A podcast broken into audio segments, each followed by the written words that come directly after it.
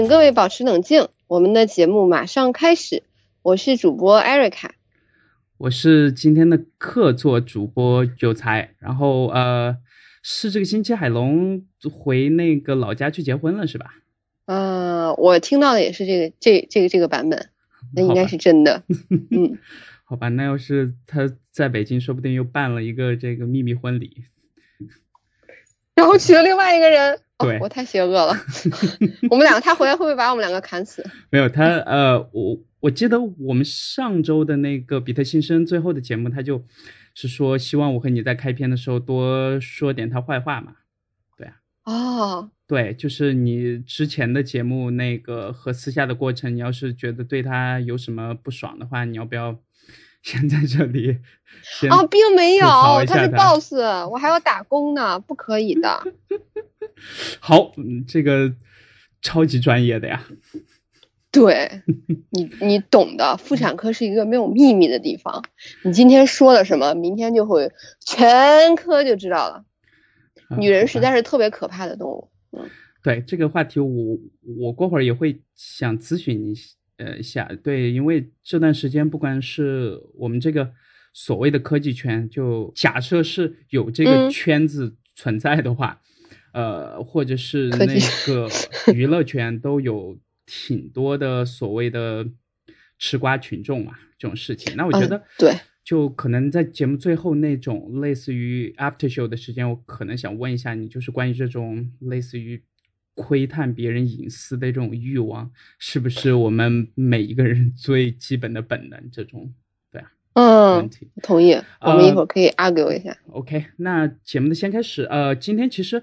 我们主要讨论的三个大点的话题，都是从一个在那个北美那边，呃，电视上面算是一档这个半夜播出的深夜档吧。然后这个频道叫 Showtime，然后呃，之前一般也是以放这种偏重口味的剧呀，或者是纪录片为主。那这个，那你是嗯有才？那你是怎么发现重口味的 剧，然后又天天爱看它的呢？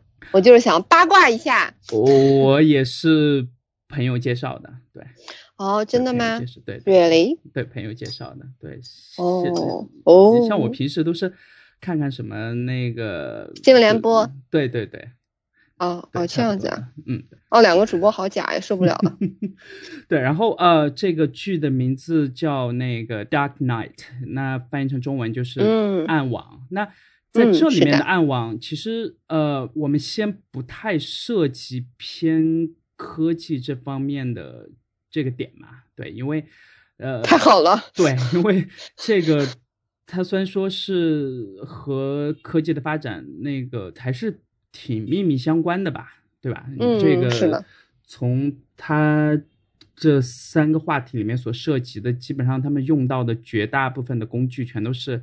这些年才这个发展起来的嘛，但，呃，对呀对呀，我今天想和你探讨一下，就是从这个纪录片里面他所采访的这三组人，他所体现的一种很，就我觉得应该算是一种挺小众，或者说再说的严重一点，偏边缘化的这种群体生活的状态，嗯。对吧？那呃，我们先从第一个相对轻一点的点聊起，轻一点，对，就是挑战一下观众的心理承受力。对，就之前其实呃，这个这种事情出在娱乐圈应该还是挺多的嘛，就是所谓的前任复仇，然后性爱视频泄露嘛，对吧？嗯，那呃，这个。可能之前最出名的就是到现在还有很多人会这个心心念念的，就是这个陈冠希老师嘛。对啊，我一直都觉得这件事跟陈冠希有半毛钱关系啊。对，会不会被大家攻击？这是他个人隐私啊，人家想跟谁睡觉就跟谁睡觉。那些女生当时都是愿意的，虽然我一张照片都没有看过，而且我到现在也非常的想 看。如果有才有呢，记得把资源给我。嗯，呃，我有啊，我有哦。好呀，嘻嘻。好，然后，但是就是为什么大家要，就是那样的去千夫所指的去攻击他呢？我觉得这难道是屌丝们心里中得不到的葡萄就说葡萄是酸的心理吗？但呃，有一个区别啦，就说陈老师这件事情呢，是呃他的这个电脑呃，就是很不幸，他当年也是用的这个嗯。bug 版本还挺多的这个 Mac 嘛，然后呃就有一次电脑坏了，然后送去修理，然后是被那个修理店的人给偷偷的泄露出来的，但是嗯，在我和你这次想聊的这个片段里面，基本上存在的情况就是说，呃，全都是前任吧，就是嗯，对。那你觉得这种状态不算是泄露了吧？呃，哎，这个问题问的好哎。对，就算是就像是很主动的以一种复仇的心态，然后以这种方式去这个不停的伤害，呃，之前和你谈过恋爱的人嘛，对吧？可是这种涉及到有肖像啊，或者这种就是这种肖像权吗？这种东西你不经得别人的同意的话，是不是？也就是违法的一种啊，是，就是就是包括在这档节目里面也有说到嘛，就是呃那个把他前女友的视频给这个放出来的那个男生也最后也被判刑了嘛，对吧？嗯，但是这种就或多或少要往科技话题这边稍微扯一点，就是之所以我们叫他暗网是有原因的。就是说，呃，你平时绝大部分人是看不到这些东西的。对呀，好可怕。对，然后你要是，你要是呃很努力的去找，你就算搜他的名字，多半很多情况下，在这个主流的搜索引擎里也是搜不到任何结果的，对吧？那你要在一个特定的这个网址，然后用特定的搜索的关键词，而且。多半不太会是这个女主角的名字嘛？那可能是用她的身体的某一个器官，对吧？她的胸啊，或者什么，嗯，来来来来做，来来找到这段视频嘛？但我觉得，嗯，那有才能先给我或者给听众稍微的说一点点，就是暗网它到底是一个。就是什么样的东西，比如说，就是意思稍微给大家介绍一下背景趋势，说一下，强调一下它的可怕性。呃，其实一点也不可怕 啊，真的吗？对，就呃，你还记得这些年在这个华文圈或或者说中文的互联网上还挺流行的一个挺出名的网站嘛，叫这个草流。哦，知道哎。对，对，哎，我为什么会知道这么多？对，哦，瞬间就泄露了。OK，那之前很多人就是会去要这个草榴的邀请码，对吧嗯嗯嗯，然后啥之类的。然后我很有幸在很早的一批这个邀请码注册用户中，我也是其中之一嘛。对，但我我当时是因为呃，他们有一个论坛出来的这个分区，然后主要是讨论偏这个政治话题。然后呢，我。我当年好好奇怪，去玩草流的时候还是挺愤青的那种状态嘛。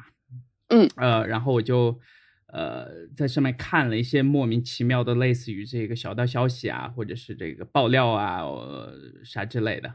然后至于这些种子什么之类的，倒是呃没怎么下，就是或多或少下了一些吧，但是基本上也没太多兴趣，因为我我。我我可能对这个 porn，也就是我们这边常说的毛片嘛，呃的要求还算比较高一点，就是说我不太喜欢看到不管是男生还是女生的性器官。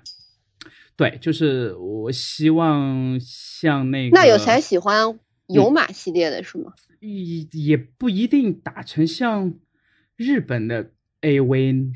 那种马赛克嘛，就说有一个类似于高情色或者是模糊的那种效果，对，就是差不多点到为止那种，像就是能看出来他们两个在插圈圈，但是不暴露性器官给你看，比如说那些韩国伦理片，觉得暴露胸就好了呀。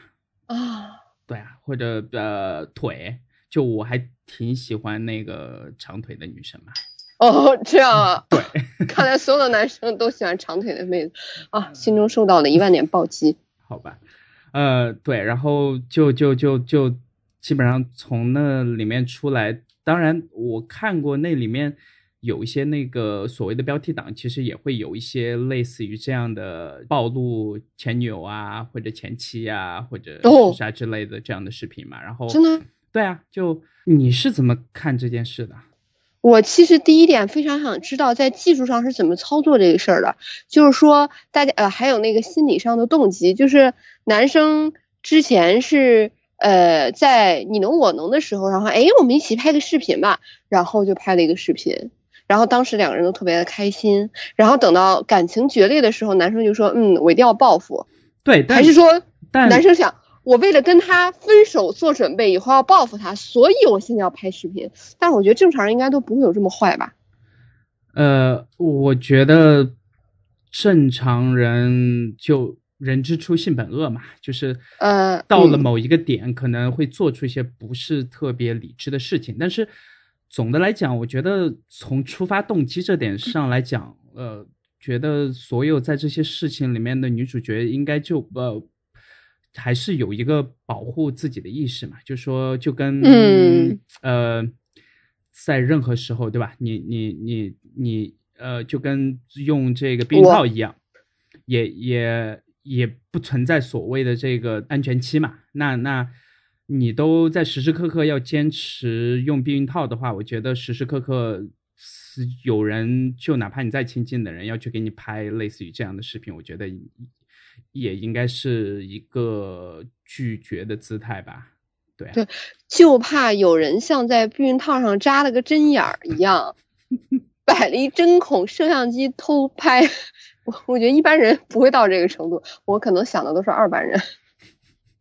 OK，呃，对你这个可能性，我觉得也是存在的，但是呃，至少。能看到的，但是很多视频里面透露出来的信息，就说那个就这个女生在被这个男生拍的时候，还是挺配合，蛮开心的，挺享受的状态啥之类的嘛。怎么可以这样呢？太笨了，大家。对啊，就觉得这个呃，至少在北美那边一些州，从这个视频里面透露出来的信息，就是在北美那边的一些州是有这个。法律专门去监管这一块的嘛，就是所谓的呃呃报复性性爱视频，呃对这样的东西，然后确实会判刑啊，然后会罚款啥之类。但在国内，呃前段时间那个优衣库那个视频出来，然后到后面呃包括上海这边有一个酒店里面出来的视频嘛，然后哦其实这些年。这种病毒式的传播，你也不知道这些源到底是从哪出来的。对呀，而且从技术手段上来讲，它如果不是，呃，用这个有认证的微博发，或者是说拍完视频以后，他用 Tor 或者是用一个这个 mask 去把自己的 IP 地址啊或者啥之类东西能这个藏起来的，全都藏起来嘛？那从技术角度上来讲，应该。就是呃，如果有网警想去破这种案子的话，确实还是挺难的一件事情。对，那岂不是很可怕？对啊，就可能唯一我能想到能做的就是说，尽量不要去拍这种东西嘛。那这视频里面还有一点挺好玩的，也不算好玩了，就是从我这个角度上来看，呃，算是。有一点点趣味，但是从这个受害者的角度，那肯定就那个不是那么好玩。对，呃，就之前出过的一些案件里面，包括这次这个视频里面透露出来的，也说这个女主想，呃，去找这个色情网站，然后就是想通过他们那边的官方途径，说能不能把这个视频彻底下线，对吧？对呀。然后啥之类的，然后视频网站基。本上绝大部分情况全都是会这个一口回绝的嘛。哦，对，因为他们没有这方面的义务。然后这个东西我也不知道是不是在法律的这个框架内，但是至少目前我还没有看到有成功的案例。就是之前有一些这个呃呃。北美那边还挺大牌的这个这个明星，对，然后其中最出名的包括演那个《Hunger Games》就是饥饿游戏那个女主嘛，呃，哦，Jennifer 啥之类的名字，然后 Jennifer 啥？对，瞬间就都来上变成了接接地气。Jennifer Lawrence 还是啥名字我忘了，总总之就是之类的人。对，然后就是他，然后他的图片就在全球最大的那个色情网站，大概这个网站能占到现在全球互联网总流量啊，总流量的大概。百分之三十到四十之间，哦，那就是最峰值的时刻，那就是所有的全世界的网民有百分之三十到四十的人，对，可能都看过这些 照片。你觉得可能我们耳熟能详的那些，就是呃，所有人天天都会用的，对吧？比如说这个百度啊，比如说这个 Google 啊，比如说这个 YouTube，呃，包括这个 Twitter、Facebook。呃，这些有我只用过。百度。OK，就是我上面所说的这些网站，可能在覆盖面上要比它广，但是在停留时间和在停留时间和它消耗的互联网的总的这个总流量。呃的占比下面确实和它的差距还是挺大的，而且所有全新的这个前端，也就是做网站的那些全新的技术，基本上第一批实验的全都是他们。对，然后呃，这个网站叫 Pornhub，对，然后在前两个呃，应该就上半年的时候还推出了这个全新的 VR 频道嘛。哦。对，然后我呃有幸在朋友家。体验过一次，确实那个效果还是挺震撼的。哎，对，这个扯歪了。呃，嗯，我也是这么想的。我们跑回这件事情的重点，就是说，呃，然后他他就去通过各种途径，包括也尝试去找律师去咨询，看能不能呃通过合法的途径把他的那些照片啊，包括一些那个流出来的视频从上面撤掉，但是。呃，那个 Pornhub 给他们的回应就是，我们作为一个提供视频的平台，上传者不是他们自己的情况下，他们对这个视频的后面的这个所谓的法律义务，基本上不存在任何的风险嘛。对，然后这个就好费解，就基本上存在一个法律监管上的空白的地方。对，然后嗯，到现在呃，我很久没有上去查过了，但是我上一次查大概大半年之前吧，查的时候这些视视频和照片确实还都在上面嘛。哇，对，对，但但他这个也算是半复仇性质的。对啊，哦，看来其实欧美女生跟国内女生在这个方面想法还是挺一致的，就是全世界女生可能想法都挺，都觉得这个事儿，嗯，挺羞于见人吗？挺羞于启齿吗？就我也说不好那个感觉，就是呃，我可能会第一感觉会想，哎，欧美的女生会不会很 open？我不在乎，然后你这个东西，你放你就你爱放你的就放放你的好，然后不理你。但好像其实发现。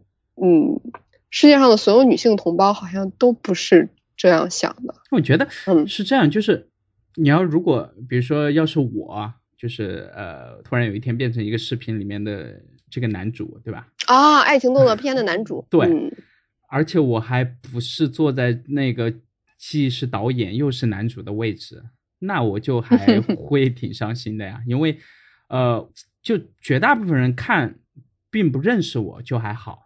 但是，一旦有朋友或者说，呃，有亲戚，对吧？尤其是我们自己的父母，在通过一些途径看到的时候，确实，我觉得，那你的社交网络就毁了。对，就这个，这个，我觉得是个挺严重的后果。而其其实并不是，对，我就觉得，你如果真有点职业道德的话，把那个脸给打上马赛克也就还好，因为这个只是。呃，这个脖子以下的肉身的话，我觉得看谁，除非你有一些很特别的胎记，天赋异禀，然后尺寸长达一百八十厘米，不是一百八十毫米。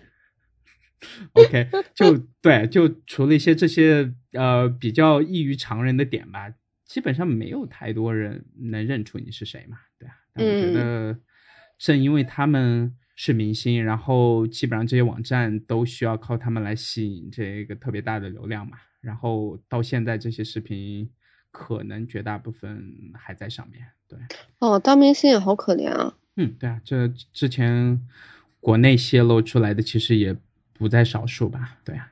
嗯，当明当女明星更可怜。这我觉得倒无无所谓，这个男女吧。可是你说潜规则这件事是真的存在吗？呃，等我进了娱乐圈，可能我再跑回来和你聊这个话题。就是，我就觉得在你想这里面也是有情色教育在里面。嗯。然后为什么在在这个圈子里，哦，大家就可以不凭实力？因为你你相当于其实，在像医院这个行当里哈，就做医生这个行当里，呃。其实就有一个很很奇怪的现象，因为每一个科室会有主任，对吧？嗯。然后你会发现，这个主任啊，一般至少在我们这些三甲医院里面，主任一般都是实力很强的那个人，就是医疗的水平一定很强。嗯。然后就是在这种行业里，你会发现，就是其实你可以请一个外来的管理者来做这个科室的主任，因为你做主任主要是维系一些行政上的管理，这样就 OK 了。但是你发现，在医院这个行业里就很特殊。如果你不是一个本身才能就特别出众的人，就大家不会服你。就大家，但是医院这个行业又不会以为你长得很漂亮，或者说你的你你有一个情商很高、八面玲珑的本领，然后你做了主任，大家就会服你，并不是这样的。就是你首先一定要有一个硬件，就是你的专业素质一定是过人的。然后我一直就很不明白，在呃娱乐圈这种地方，嗯，可能大家都是有。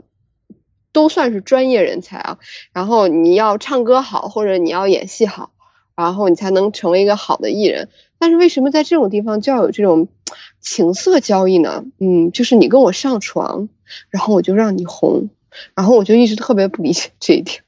呃，你做一个医生做到做到你所说的那个位置需要多久，对吧？嗯，就是快，对，是，这就是一个二二十年吧。但是他们可能只需要两个月。嗯哦，对，就是可能，而且他们是还是吃这个青春饭吧？呃，对，绝大部分演员至少，对啊，对你当然对我我可能国内还是有挺多人喜挺喜欢的，比如说当年那个张雪健啊，或者是陈道明啊，或者是这个斯琴高娃，对吧？像这种类似于这种所谓的老戏骨这种演员的话，那我觉得就还好。但是，嗯，对啊，而且十几亿人口嘛，这个竞争可能还是挺激烈的。我觉得，要是你被你前男友给彻底伤透了心，但是你又想用最快的速度去报复他。然后最快的速度报复他。除了去放出你们之前的这个性爱视频，觉得还有其他更好的办法吗？啊，装作要给他做按摩，然后为了要跟他约炮，然后约到宾馆里，然后把他拿一针强力的麻醉剂，然后把他晕倒，然后再以最快的杀人不见血的情况下，把他的小鸡鸡给割下来。呃，对，但是这个限制限制性太大了。我觉得过了这期节目以后，呃。保证了你的听众再也不会想要你私人的联系方式。这学医的妹子简直，对这个这个听上去还是有点像我很多年前看过的一部日本的这个算是情色电影里面最经典的吧，呃，《感官世界》。哦，我好像有听过。你有种子吗？呃，我有那个珍藏版的蓝光碟。但是哦，对，就在家，好高端。对，然后呃，就这部片就大概讲的是这个，就是那个日本女生和那个男生就就到了一定程度，已经没办法去彻底享受呃性愉悦。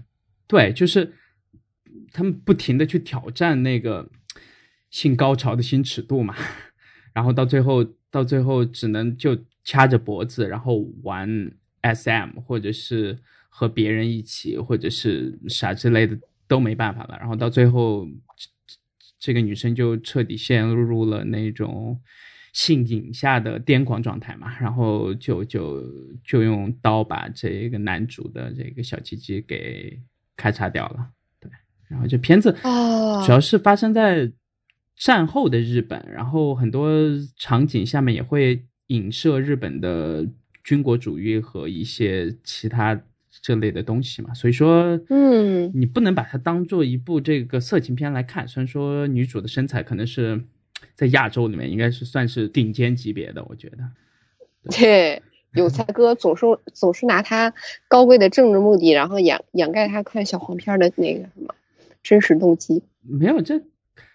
个，我觉得语塞了吧？呃，这就是论一个女友是你论你的女朋友是怎么强词夺理的思维。OK，嗯，那好，那这个话题我们抛给海龙，看他回来的时候该怎么接，好吗？哦，哎，海龙有给你发请帖吗？呃，就他发的是那个电子版嘛？啊，对对，我也有收到。对啊，就就就。呃，我头一次用这个电子版，我觉得还挺诡异的。嗯，还挺有意思的，好新鲜。对啊，对啊，就希望听这期节目的朋友是没有任何前任可以去攻击的。对，因为这个事情确实是覆水难收嘛。因为这个视频一旦病毒式的扩散以后，其实你呃通过任何方式去删，对吧？都基本上。不太存在被彻底删除的可能性吧？对，啊，就像八卦一样，嗯，简直是病毒式的传播。对，然后，呃，确实是这样。然后，呃，这个片子里面，它只是第一集而已。那整部里面有八集，如果大家有哦这么长，对，然后有八集，如果大家。呃，有这个 Netflix 或者其他一些服务的话，可以去试试看。还有一些，你说的是什么？有才哥，就是快把英文翻译成中文。这个还没有中文，因为它就是在北美一个类似于，你可以把它理解成一个电视订阅项的服务嘛。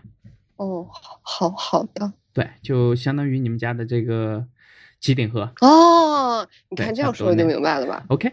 那这 个第一集里面讲到第二个，其实我和海龙之前或多或少有触及到一点点，就是从日本开始，呃呃，大概开始的阶段是从这个 NDS 第一代诞生，那就是 NDS 是什么？九十年代嘛，就是任天堂的掌上游戏机。任天堂是什么？任天堂是和索尼一样的一家，就类似于，但他们还不太一样。他们是做游戏主机和游戏这两个平台，但是索尼呢是基本上能做的业务全都有触及嘛。但是这家公司应该是目前做掌机和这个掌上游戏这一块儿，呃，我最喜欢的公司了，应该是。对，现在还有掌上游戏机是吗？嗯，有啊，有啊，有哦，有，当然，对，对你像，嗯，呃，你像我们小时候就玩的很出名的那些，包括这个冒险岛、魂斗罗，呃呃，魂斗罗，我不记得，应该不是他们出的啦，就包括，就还是有挺多从日本那边出来的这些东西，包括那个。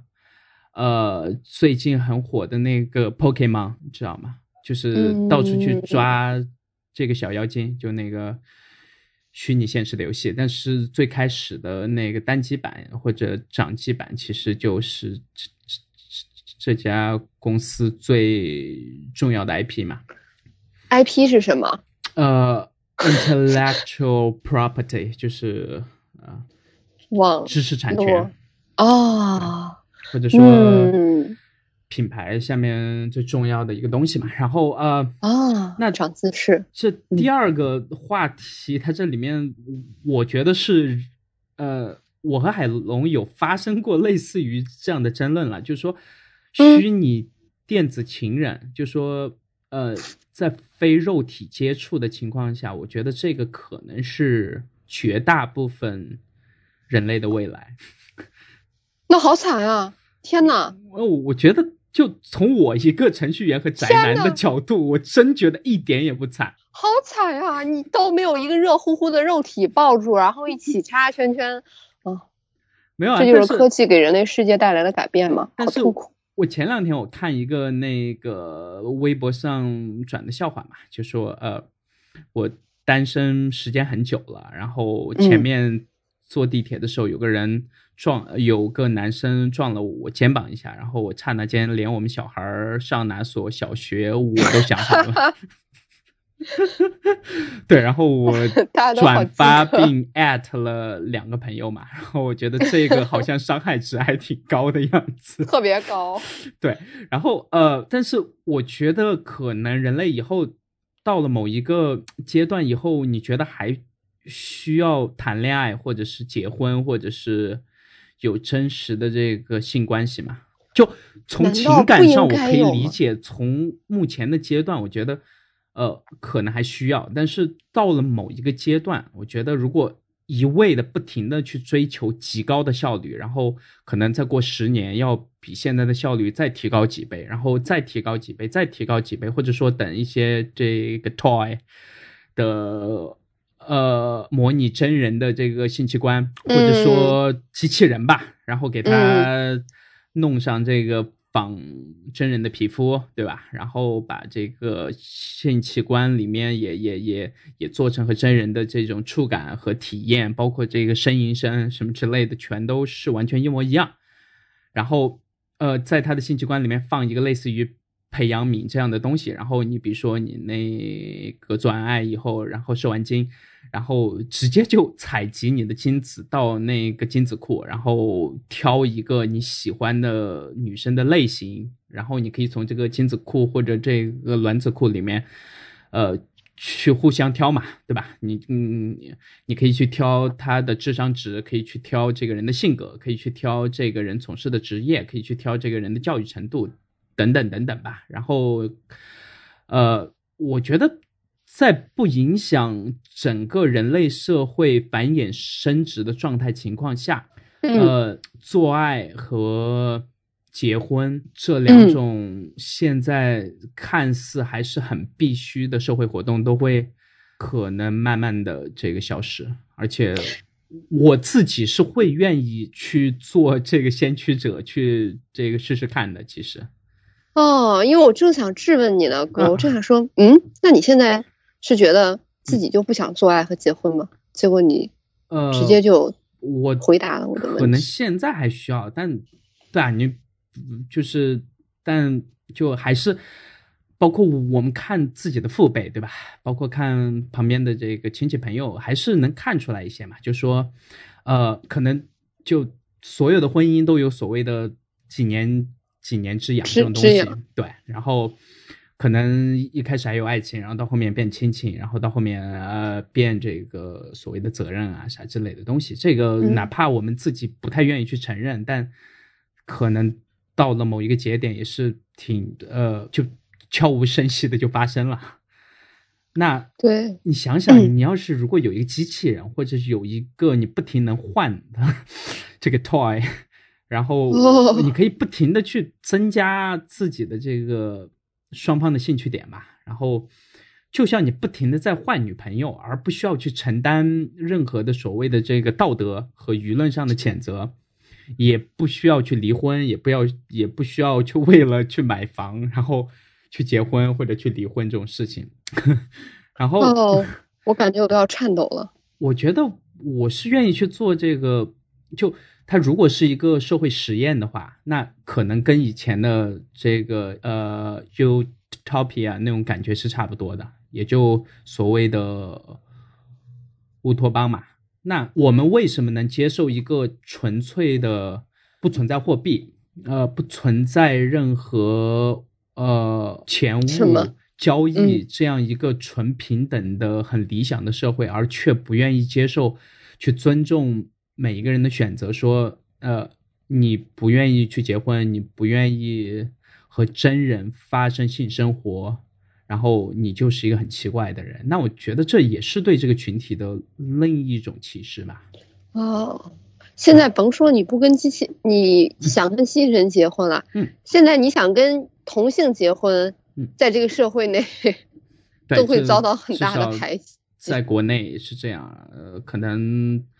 北美和欧盟的一些国家，嗯，还是合法了挺多年了嘛，对啊。然后，呃，但至少虚拟电子情人这个有一点，我一直是觉得，呃，比真人的那种很真实的关系，其实合理性可能还更好一点的点在哪里？就说，嗯。嗯，让所有让所有不太愿意负责的这个人都可以找到自己最享受的状态嘛？哦，对啊，因为现在其实整个的这个结婚，然后到到到谈恋爱的这个过程，尤其是在国内，你知道的，然后可能就不单单是这两个人之间的事情，可能要涉及到这两个人背后的家庭和家族，对吧？然后可能。对呀，到结婚前后还有一些这个金钱啊，或者是一些这个资源上的博弈啊。对对对，这点我就觉得简直。对，我有个同学，然后结婚礼，婚礼当天，然后下午跟我们去吃饭的时候说，他说，嗯，他说结婚之前所有人赤裸的嘴脸都会暴露出来，然后就是能不能结婚，就是看你能不能忍得了他。哦，我心说真是至亲至疏夫妻啊！然后，嗯，我感觉这件事里面掺杂了这么多金钱的博弈和利益的这个争夺，我就觉得，哦天哪！我觉得结婚简直是一件挂羊皮卖狗肉的事情，感觉好恶心。我因为我觉得这件事还是应该以爱情为基础的，你不管说我天真也好，或者怎么样，嗯，我觉得两个人一定是因为相互喜欢才可以在一起。但你觉得我作为一个？所谓的人类是不能和电子产品或者是这些这个玩具或者是机器人产生这个很真实的这个类似于我们人和人之间的感情的吗？哦，其实理论上倒也可以啊，还真不是理论呢。对，因为我还记得好几年前，呃，那个好几年前，对，就好呃好几年前。应该是哈佛还是哪个学校出了一份这个心理和一些这个，就可能某一些社会学科上的综合的一个这个报告嘛，就说呃，我们真的是爱上了我们的智能手机，就是在我们每天用自己的，你不管是用 iPhone 还是用其他手机啊。呃，你每天就不停的在拿起和放下它的过程中，可能一两百次，然后你可能用这台用个几年，然后你这个呃脑袋里面产生的那个荷尔蒙和你在谈恋爱的时候的荷尔蒙是产生的位置和那个量是基本上毫无差别的。对，对，那我觉得真的是好诡异。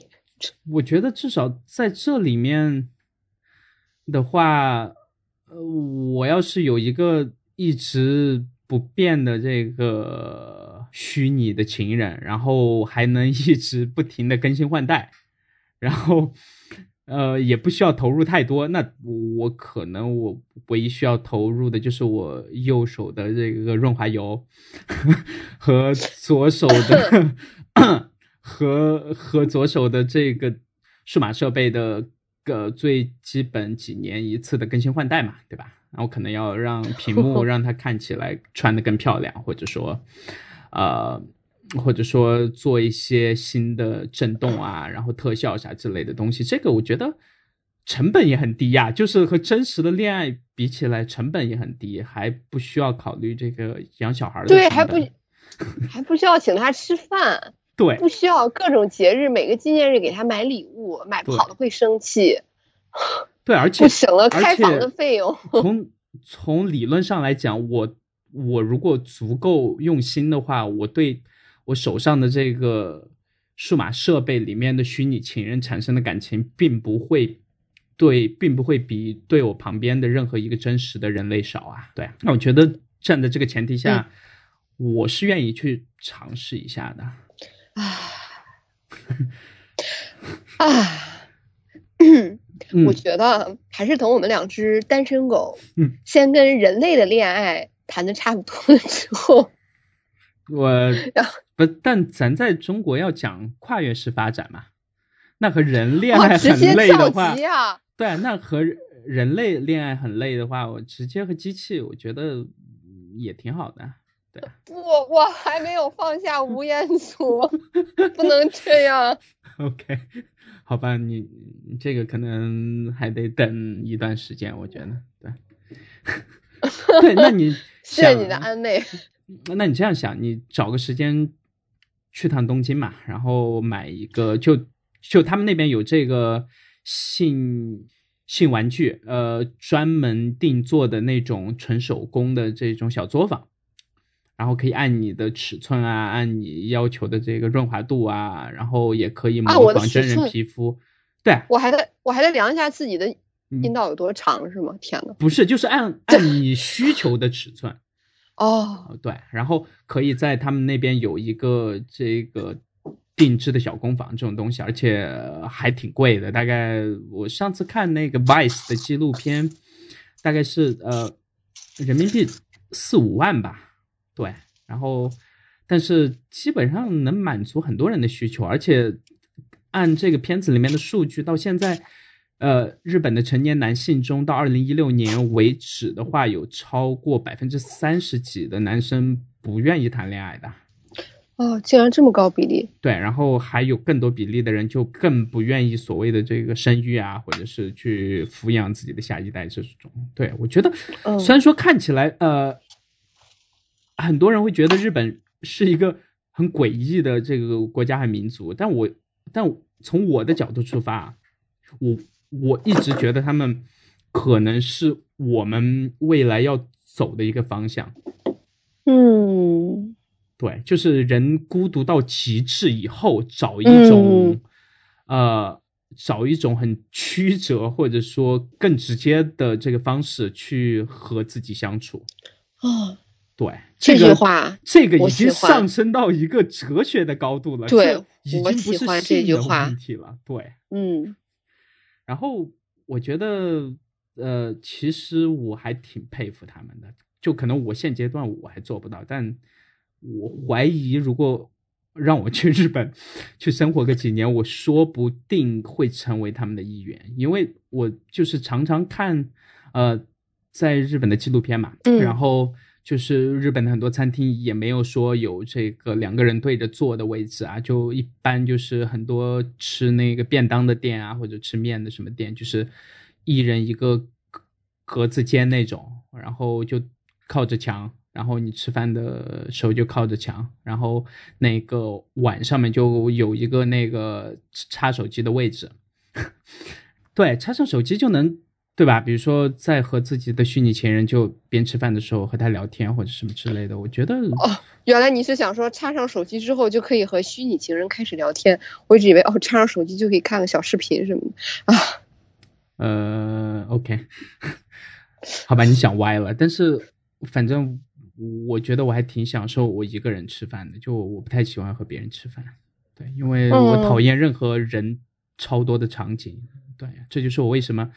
呃，孤独到了极致，还真不是孤独，就是我我很享受这种状态，你知道吗？就我我不太愿意去人多的地方，然后也不太愿意和大部分人交流，因为呃，我懒得去解释很多东西。对，我觉得这一点咱俩比较像。对你要是懂就懂，然后你不懂的话就算了，就这样。对。嗯，那我觉得，那你的工作环境是不是也嗯？我的工作环境就只是一个翻译嘛，就是把电脑和人类之间的语言做一个这个翻译。哦，这就是所有程序员的工作嘛。哦，那你可以不 care 他们懂不懂？对，因为啊，就因为 在电脑就就和虚拟情人是一样，是从来不骗人。很好呀，我觉得。对对啊，就人与人打交道的地方，就好好累，觉得每天都心好累。然后见人说人话，见鬼说鬼话，奈何我真的没有这个才能啊！那 我觉得你还没尝试嘛，说不定你哪天当医生当累了，对啊，可以试试看。啊，试试看当程序员是吗？嗯，对啊。妈呀，就我这种脑子啊！其实我觉得，尤其是你们医疗界，极其需要好的程序员。哎，我我我我我我决我决定就是你，完了我都语无伦次了。我决定就是你了，有才哥，快给我把电子病历系统修一修，简直就不是给人设计的玩意儿。对，我觉得就是有几大这个信息和医疗呃和这个网站系统，我一直觉得是就就可能还停留在上上个世纪的感觉，就是所有的政府网站。然后所有的呃公立医院的那一整套系统，对，对，你说的太对了，我终于抱住大腿了。因为你知道为什么海龙哥呃不是什么海龙哥，不好意思啊，有才哥哦，竟然跟一个男人在说话，还想着另外一个男人。OK，然后是这样的，因为只有小大夫需要写病历，嗯，老大夫跟领导们不需要写病历，所以他们根本不 care 你，就挺郁闷的。就我想了。一段时间，我觉得是因为这个原因。反正我不用干这些活，那这些活都由你干好，那我也不用管他人不人性化，就你就加班好啦。反正你们都是廉价劳动力。OK，嗯，好吧。啊，什么时候能请你过来修电子病历系统？因为现在协和医院都是语音化的，就是住院医，住院医就是呃最低级别的大夫，就是住院医师可以省掉很多去无谓的文字工作，他只要站在那个病历前面，然后对着那个话筒念就好了。然后正确率达到百分之九十五。其实之所以你们这个 到现在还没人改，是因为整个工程量太大了，而且我还搞不定，就是还真不是我的这个工种做的，你可能需要包括呃从数据库到这个云端，到整个的后台托管，到这就就可能要很多很多程序的这个工种。结合在一起才能去做这件事情，对，所以更没有人管我们的死活了。好吧，就这样吧。我也过了需要写病历的阶段了。对，OK。那关于虚拟电子情人这一块，你还有什么需要补充的吗？我就是想先和吴彦祖做爱之后，嗯，然后再上升到精神层次，这就是我对这个话题的最终的感想。那不一定只是精神层次啊，就呃。我觉得这个你也可以把它变得实体嘛，就是有 toy 有那个仿真人的这种机器人，对啊，你就你就把它当你自己的这个信奴，都一点问题都没有嘛。哎呦，那我还能跟他玩个 SM？对，对，然后 OK，聊到信奴有关的这个呃，暗网第一。季第一集的里面，我最喜欢的一个故事其实是这个，就是远程性奴隶。对，因为最喜欢他呢？我没有接触过这种人，就是我接触到的和这个比较最接近的呢，就是我我有一个朋友，就很久之前有一个朋友啊，私下里跟我说过，他有一次那个呃远程和他媳妇儿。那个叉叉 O 的那个啥，就就那通过在线视频嘛，对哦，然后互相达到高潮是吗？对，然后我很难理解，因为我我也很难理解，觉得我就觉得对啊，就还是挺诡异的。但是看了这个，我觉得远程都能有一个，就他们两个从来没有见过面，但是有看过对方的照片，然后由这个女生。通过手机端不停的给他发信息或者催他去做一些事情，然后慢慢的你会发现后面这个男生基本上是言听计从了吧？对啊，就还能达到这种效果。这个过程我觉得在这个片子里面，这个进化的过程是特别神奇的，而且这个男生，呃，在呃。第一集快结尾的那段讲到，他特别享受这个过程，特别享受这个过程。嗯，看来我的思维还是需要更新一下。这个我倒不觉得，因为我就我这种天天不停的去给自己强行开脑洞的人，强行开，对我我我也没有听说过能远程能有两个素呃素未见过面的人能对呀。其中一个人让另一个人变成他自己的所谓的信徒，这个事情从呃，我觉得更偏向于心理学角度或者什么之类的东西。多大的人格魅力才能通过两个屏幕，然后嗯嗯，我觉得和人格可能到最后关系都不大了。那跟什么有关？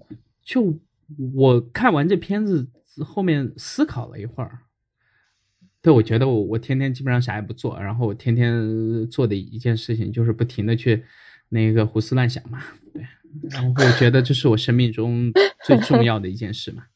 哦，对，然后就去胡思乱想了一下这事儿，我觉得是不是说，嗯，我们就喜欢自虐，然后呢，那呃，我们在很多时候不太愿意和亲近的人去讲一些特别隐私啊，或者是一些一些呃关于个人偏私密的话题嘛，对吧？因为因为你和他们讲多了，既有那种很强的防备心理，比如说最亲近的人，可能很多时候。除了爸妈，可能很多时候可能会有更、更、更、更，呃，更大的把柄去握在他们手里。那可能出了一些事情以后，就会出现，比如说我们本期节目聊到的头一个话题，就说可能会有什么小视频出来啊，或者是一些这个谣言啊啥之类的东西出来嘛？对，因为就呃淹死的全都是会游泳的。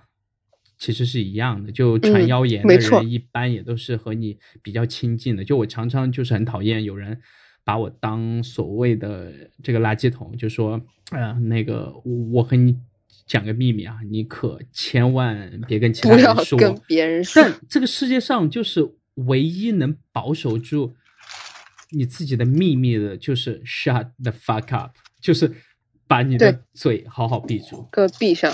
对，嗯，就。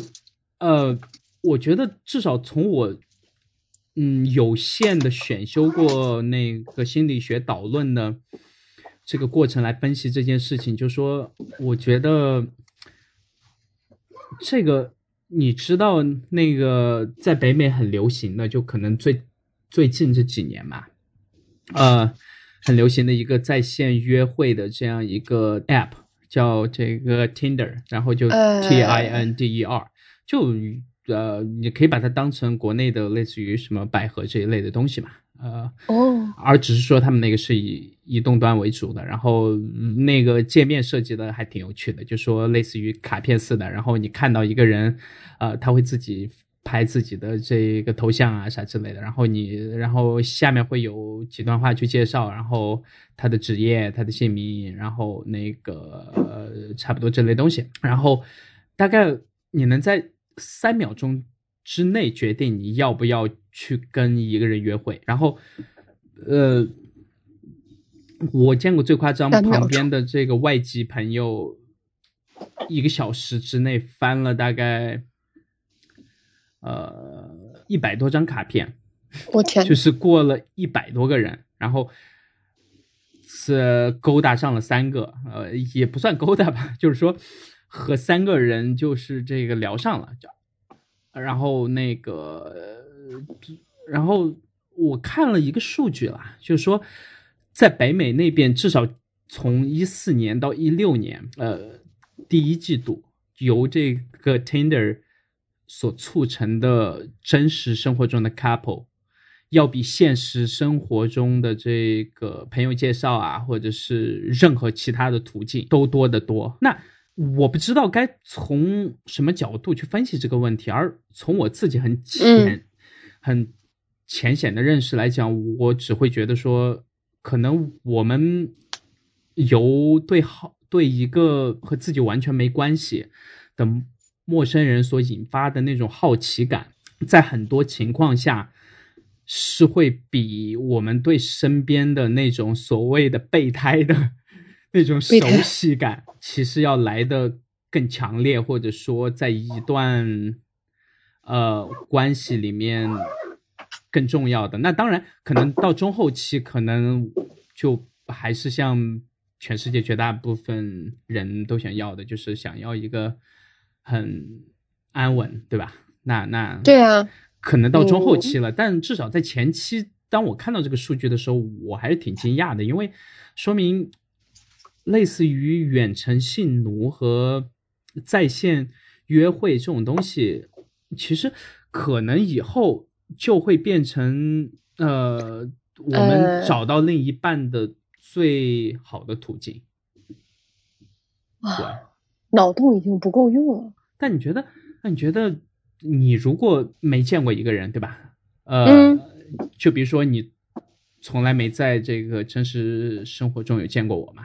那，你如果头一次看到我的照片，你觉得这个照片我们也要远程来点什么什么？或者说我下面的介绍要怎么写？或者说要？怎么样才能刺激到你的荷尔蒙？说想想想想有一个跟我建立下一步关系的这个想法呢？就这个事情，我一直觉得这个男生在整个这个过程中，还是就至少绝大部分啦，那还是处于一个偏挺劣势的地位嘛，因为很多男生。呃，尤其是我们亚洲这边，对吧？还是相对于挺害羞的。然后呢，如果自己不主动，然后那个和他看对眼的那个女生也不太主动的话，这两个人可能就这样就错过了。那可能在线上，或者说有这样一个平台和组织去去去帮你去实名、去认证一些东西，或者说去帮你解决掉你之前所担心那些这个后顾之忧。哦，我觉得还是挺靠谱的，啊，对啊，就那你会尝试在线上去约会吗？不会，哎，嗯，呃，这个还回答的挺斩钉截铁的，有什么特殊的原因吗？因为我我第一反应就是 想到了远程要远远程做点什么，我就想 那线上还是算了吧。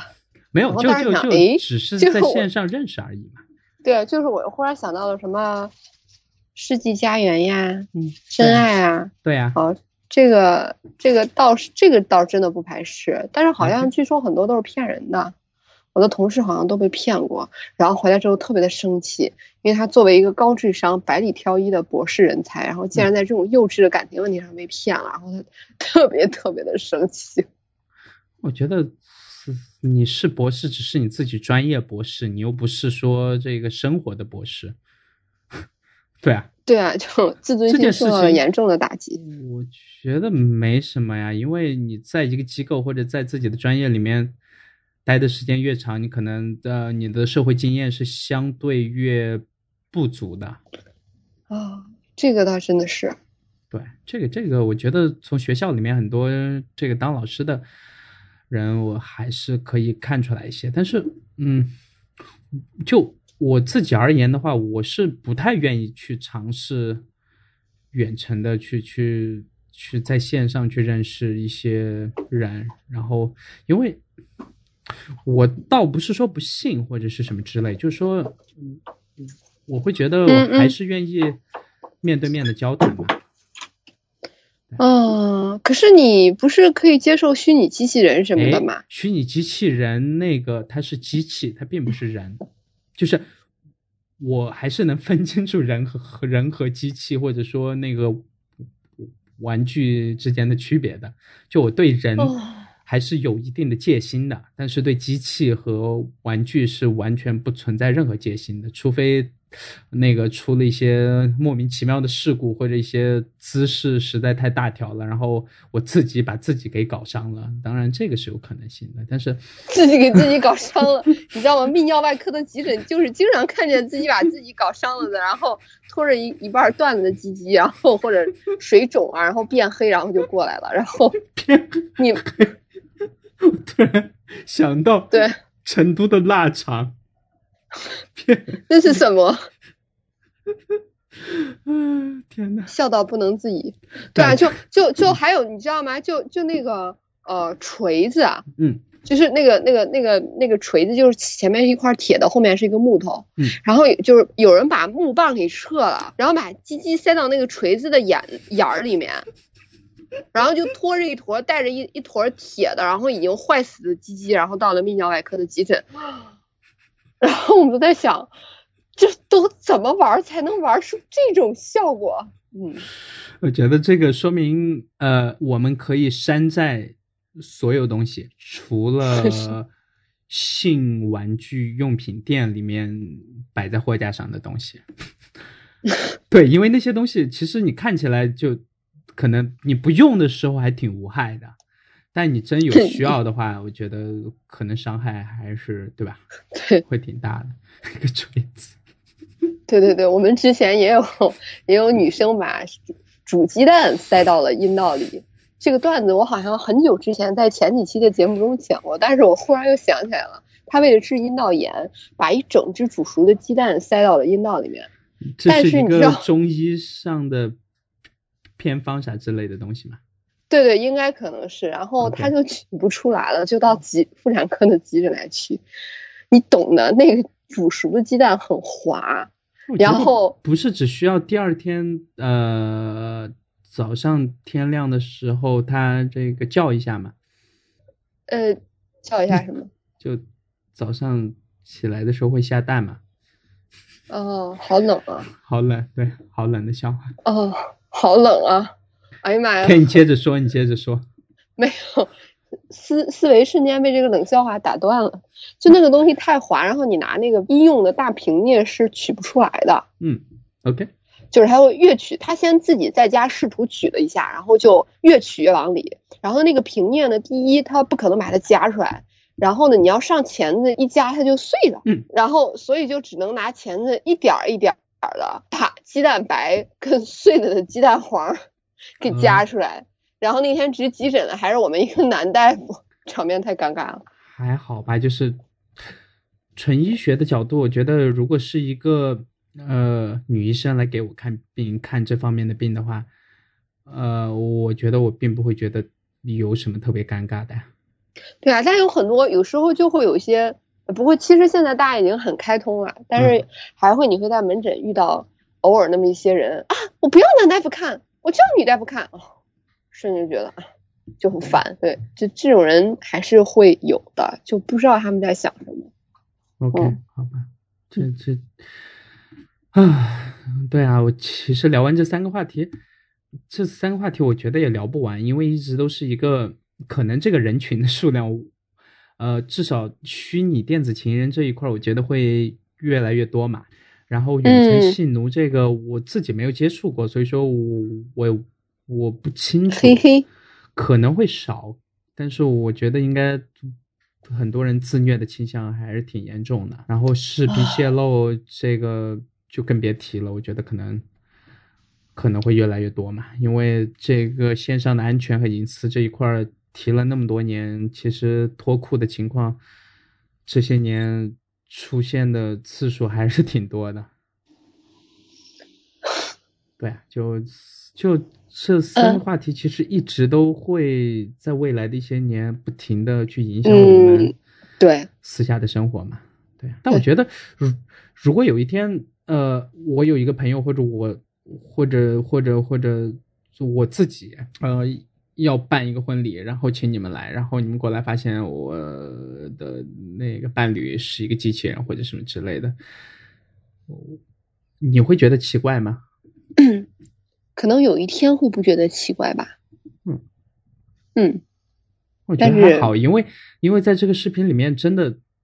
在呃东京，就前几年就有一个男生，就是已经合法的和他的这个电子宠物结婚了嘛？对，而且还办了挺隆重的婚礼。哦，对啊，我觉得，嗯，还是我觉得祝福吧。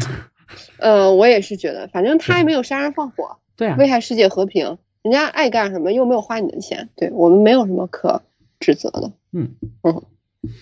好吧，呃，你还有什么比这以上几个话题还重口的想聊吗？啊，并没有，今天已经很刷新我的脑脑洞了。谢谢有才哥的精彩分享。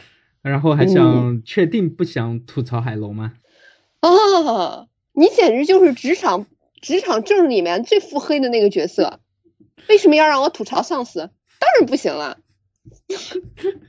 这呃，其实，在做节目之前，艾瑞卡已经和我私下里吐槽海龙，吐槽了快两个多小时了。对，不带这样的，我就知道，因为节目的后期剪辑不归我，你们就这样。OK，那呃，要不然下期等海龙回来，看看他对这几个话题是怎么回应的，然后我装作一个听众，再给你们写邮件和你们假装争论一下好了。哦，不要假装啦，就是真的争论啦，给我们攒点人气嘛。你们家你你们俩节目就已经人气那么爆棚了。OK，那呃，你再和那个听众介绍一下该怎么去找到《保持冷静》这档节目。我们的新浪微博账号是“保持冷静播客”六个汉字啊，“保持冷静播客”。然后我们的 Twitter 账号是 “Keep Calm Podcast”，然后 “Keep” 就是保持，Calm 就是冷静。然后 podcast 就是博客那几个字，然后其实我们所有信息全都能在斑斓 dot show slash keep calm 呃这下面全都能找到，然后也欢迎大家多给保持冷静写这个邮件，因为我知道郝海龙还挺喜欢读邮件的嘛，嗯，特别喜欢，对，尤其是一些偏重口的话题，还有人来和你们讨论的时候，我觉得就。